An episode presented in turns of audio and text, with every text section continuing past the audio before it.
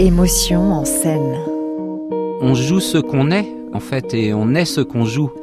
Johan Lefebvre, trompettiste, jazzman les moments justement euh, de doute ou même de cassure ou de fatigue sont vraiment des moments qui peuvent créer des très très belles choses parce que euh, parfois on utilise moins ces moyens techniques parce qu'on est moins en forme et on cherche euh, une autre émotion dans le son, dans la façon de jouer, dans la façon d'émettre les silences entre les phrases qui crée une autre ambiance. Parfois on est très en forme et on a beaucoup de choses à dire, parfois on a moins de choses à dire mais on s'en sert justement pour rendre beau euh, l'objet musical en tout cas.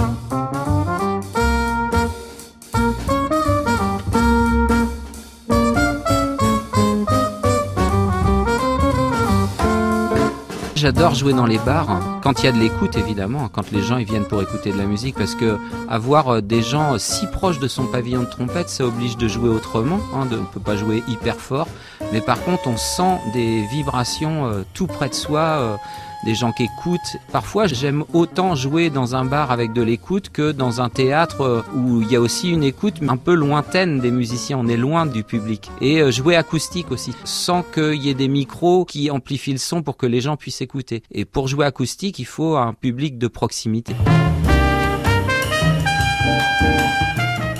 Moi, je trouve que le travail, c'est pas seulement le travail à la trompette, c'est écouter énormément de disques, euh, écouter énormément d'artistes, s'imprégner des autres, euh, la répétition, c'est seul à la maison. Le concert, c'est une autre chose, c'est la rencontre avec les autres. Je prends euh, beaucoup de plaisir à faire les deux. Pendant tout le confinement, là, ça a été très très dur de ne faire que de travailler finalement et de ne jamais jouer avec les autres. Donc, euh, je pense que c'est un, un espèce de cercle. L'un ne va pas sans l'autre, l'autre ne va pas sans l'un.